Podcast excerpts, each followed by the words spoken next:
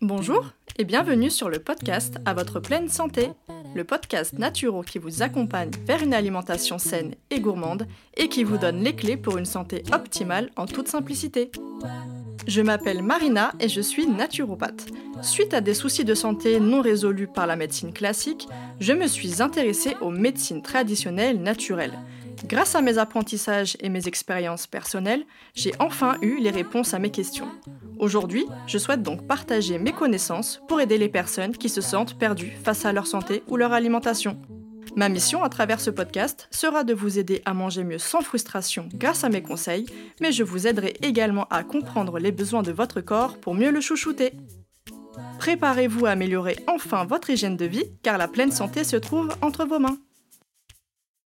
Comme d'habitude, je suis très contente de vous retrouver avec un tout nouvel épisode et aujourd'hui, je voulais vous présenter une nouvelle chronique qui a vu le jour il y a quelques semaines maintenant via la newsletter, en fait ma liste d'emails qui s'appelle Allo Marina. Donc en fait, c'est tout simplement une chronique très très fortement inspirée, je l'avoue, des courriers du cœur dans les magazines de l'époque ou qu'on pouvait retrouver d'ailleurs aussi à la radio tard euh, le soir. Je sais pas si vous aussi vous avez connu ça. Moi, je sais que c'est une période qui me rend nostalgique et j'aimais beaucoup lire ou écouter les conseils des spécialistes sur diverses thématiques et en général, bon, comme je viens de le dire, c'était davantage focalisé sur les problématiques de cœur. Donc bon, vous vous en doutez, ici je vais pas me focaliser sur votre vie amoureuse, mais bien sûr la partie santé. Donc toutes les deux semaines, je réponds aux questions des lectrices de manière détaillée, aussi bien sur l'aspect naturopathie, solutions naturelles, nutrition, que sur l'aspect psychique et émotionnel quand ça s'y prête évidemment. Tout ça grâce à mes connaissances et mes études aussi en médecine psychosomatique. Donc voilà pour l'annonce, mais peut-être que vous vous dites ok Marina t'es bien gentille, là on est sur le format podcast, on n'est pas dans euh, ta newsletter, et vous avez parfaitement raison, en fait je voulais adapter ce format aussi dans le podcast pour pouvoir vous proposer plus d'épisodes par mois, donc passer de deux épisodes à trois épisodes par mois, donc justement en incluant un épisode avec une chronique Allo Marina. En fait, j'apprécie beaucoup ce format question-réponse parce que c'est hyper interactif et vous le savez, moi, ce que j'aime avant tout, c'est partager des choses directement avec vous et qu'il y ait vraiment un engagement, une réelle interaction entre nous pour rendre tout ça vivant. Donc euh, voilà, j'avais vraiment envie de vous proposer ce format sur euh, le podcast, mais pour ça, je vais avoir besoin, bien entendu, de votre participation.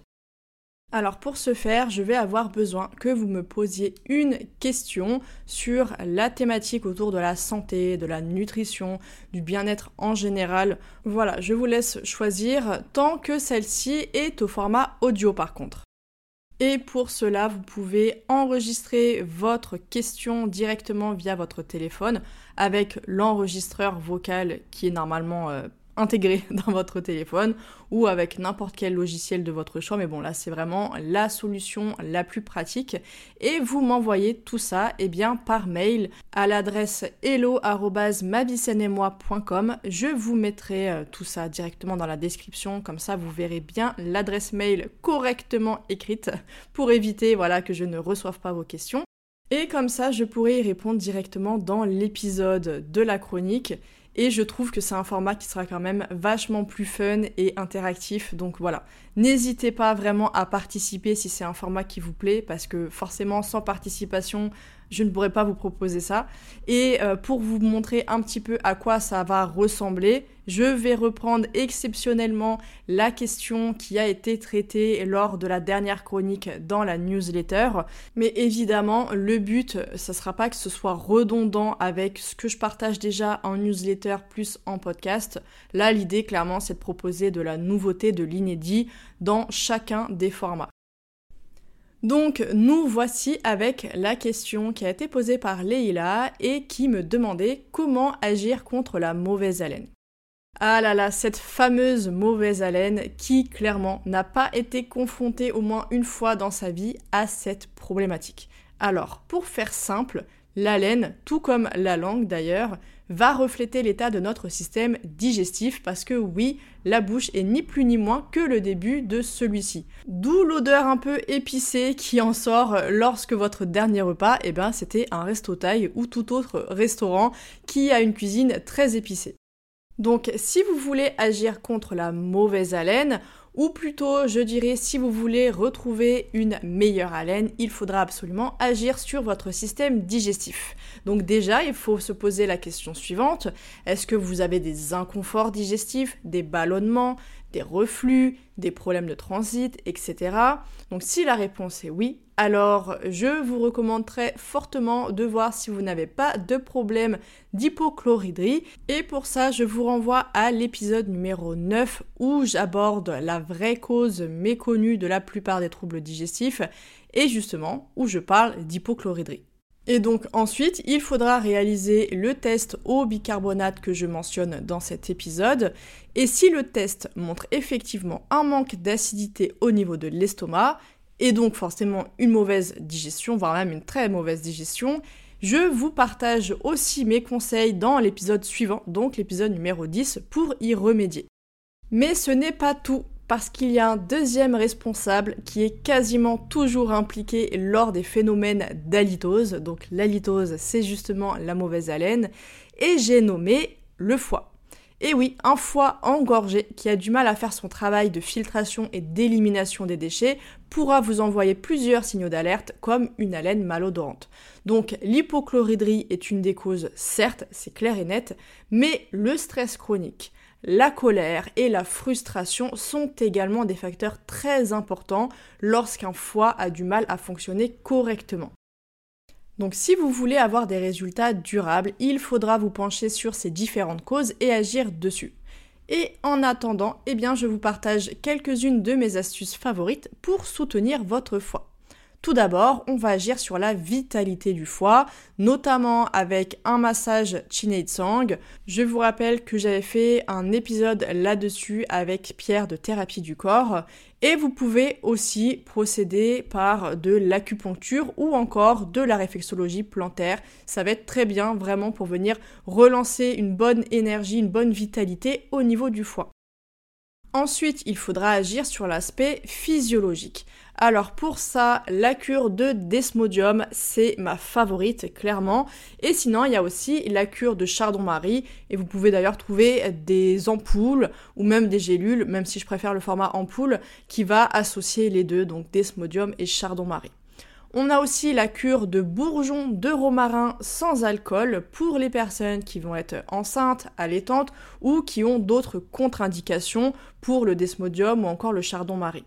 Et ensuite, troisième petite astuce, l'eau tiède avec un demi-citron pressé dedans le matin à jeun. Et par contre, on l'évitera chez les personnes qui ont beaucoup de mal à supporter le jus de citron, chez qui ça va apporter de la frilosité ou tout autre inconfort. Dans ce cas-là, on s'abstient.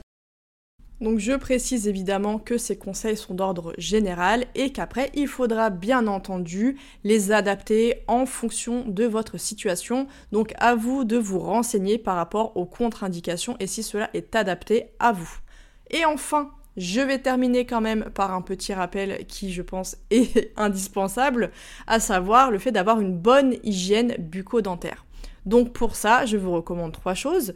Tout d'abord, eh bien, ça peut paraître bête comme ça et pourtant, c'est pas tout le monde qui le fait, à savoir procéder à des brossages avec un dentifrice adapté ou bien un bâton de siwak pour les personnes qui connaissent et ça après chaque repas. Voilà, c'est vraiment très important.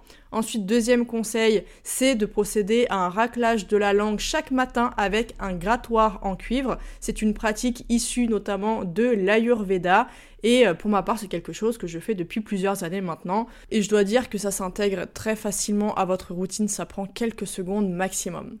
Et enfin, troisième et dernier conseil, ça va être d'utiliser régulièrement du fil dentaire pour limiter le tartre et les mauvaises odeurs. Donc pareil, c'est pas une pratique très courante en France, qui est beaucoup plus répandue, notamment aux États-Unis. Mais voilà, c'est aussi quelque chose de très important pour une bonne santé et une bonne hygiène bucco-dentaire. Et enfin, pour stopper une haleine résistante au brossage après avoir mangé un peu trop d'ail ou un peu trop d'oignon, eh bien vous pouvez mâcher du persil ou encore croquer quelques graines de fenouil ou même un mélange de pan masala qui est très utilisé en Inde. Et voilà, vous avez désormais toutes les clés en main pour avoir une haleine fraîche toute l'année. Donc j'espère sincèrement que c'est un format qui va vous plaire. Clairement, j'attends vos questions avec impatience, mais j'avais oublié de préciser un petit point qui me semble pourtant quand même très important c'est qu'évidemment, ici, je traiterai des questions qui sont d'ordre général. Par exemple, là, la mauvaise haleine. On n'a pas de cas particulier, etc. Donc, ce n'est pas des questions qui vont être vraiment propres à une situation bien précise, à savoir, j'ai telle pathologie avec tel symptôme, je prends tel médicament et euh, j'ai tel antécédent, etc., etc.